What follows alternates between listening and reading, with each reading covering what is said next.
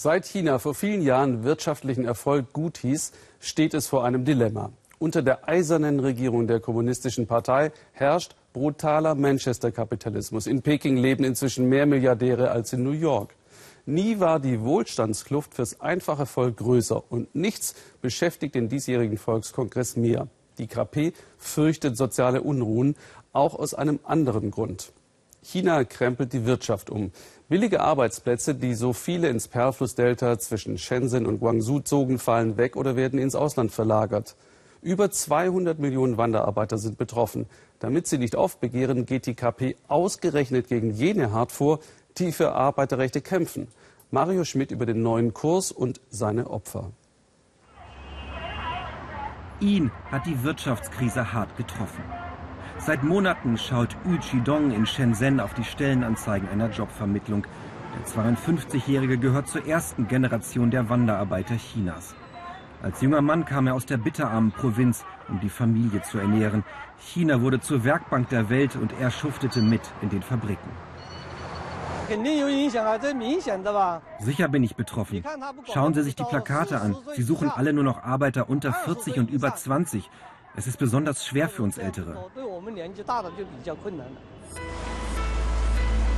Geschlossene Fabriken, bankrotte Unternehmen in Chinas industriellem Herzen, dem Perlflussdelta. Das alte Erfolgsmodell billige Massenware läuft nicht mehr. Auf seinen Ruinen soll China zu einer modernen, innovativen Industrienation werden. Doch der Übergang, wenn er denn gelingt, rumpelt und ist schmerzhaft. Besonders für Arbeiter wie Yu Chidong, die bei neuen Techniken nicht mehr mithalten können. Die Fabriken werden moderner und brauchen besser geschultes Personal. Das Ohr nah am einfachen Arbeitervolk haben nicht Regierungsorganisationen. Zu ihnen kommen Wanderarbeiter, wenn sie Hilfe brauchen, etwa bei Streitigkeiten mit den Unternehmen, wenn die den Lohn nicht bezahlen.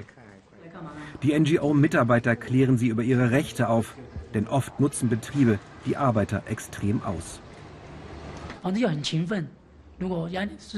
Ein Berater sagt uns, dass alle Wanderarbeiter über hohen Druck klagen würden. Man muss sehr hart arbeiten, sonst hast du nicht genug Geld, um deine Kinder zu ernähren. Und wenn dann einer eine Krankheit hat, reicht das Geld nicht für die Behandlung. Mit solchen Wimpeln bedanken sich die Wanderarbeiter. Die Mitarbeiter wollen ihre richtigen Namen trotzdem nicht sagen. Viele solcher Organisationen haben Angst vor Schwierigkeiten mit den staatlichen Sicherheitsbehörden und davor, dass sie ganz schließen müssen.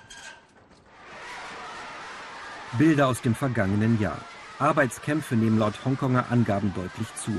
Die Behörden haben einige Arbeiteraktivisten kürzlich verhaftet, andere verhört oder eingeschüchtert. Hier hören wir, dass die Lage für NGOs so schwierig ist wie seit vielen Jahren nicht mehr. Organisationen, die Unterstützung aus dem Ausland bekommen, machen sich besonders verdächtig. In der Wirtschaftskrise ist die Staatsmacht reizbarer als ohnehin schon. Die Regierung bereitet ein neues Gesetz vor, das den Handlungsspielraum der Organisationen weiter einschränken könnte.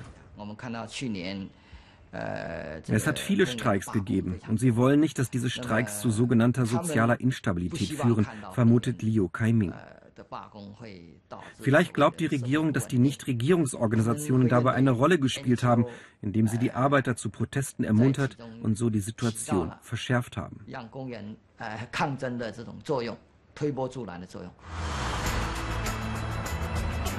Wir fahren weiter in die Nachbarmetropole Guangzhou.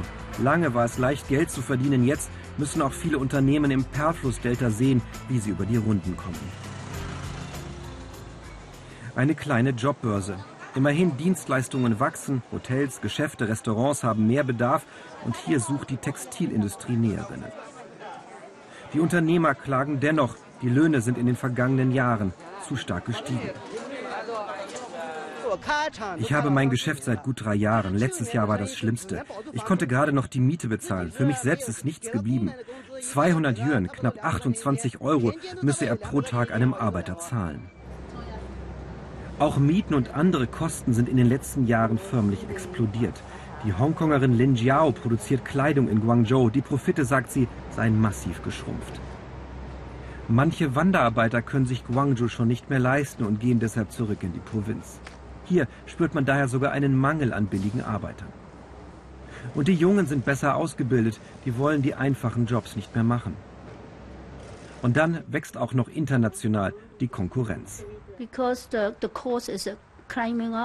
Weil die Kosten so steigen, gehen einige Kunden in andere Länder, die günstiger sind als China heute.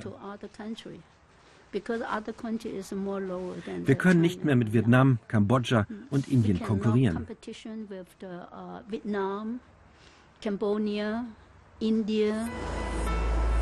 Wir fahren zurück nach Shenzhen. Innerhalb weniger Jahrzehnte wurde aus einem Dorf die Millionenmetropole. Sie steht für Chinas Wirtschaftswunder, das langsam zu Ende geht. Ob ein neues kommt, weiß niemand. An die Öffnungspolitik des Wirtschaftsreformers Deng Xiaoping vor über 30 Jahren erinnert das Plakat. Und daran, der kommunistischen Partei zu folgen, das gilt heute mehr denn je.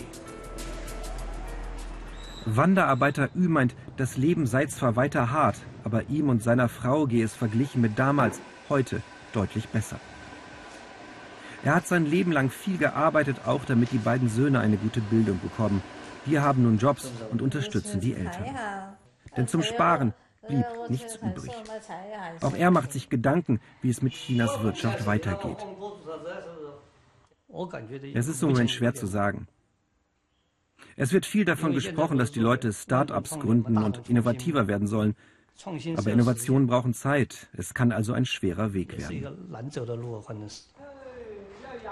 Die Enkelin kommt von der Schule und er hat dann doch eine gute Nachricht erhalten. Ein Jobangebot. Herr Ü kann Waren für eine Fabrik ausliefern. Nicht viel, aber immerhin ein Lichtblick.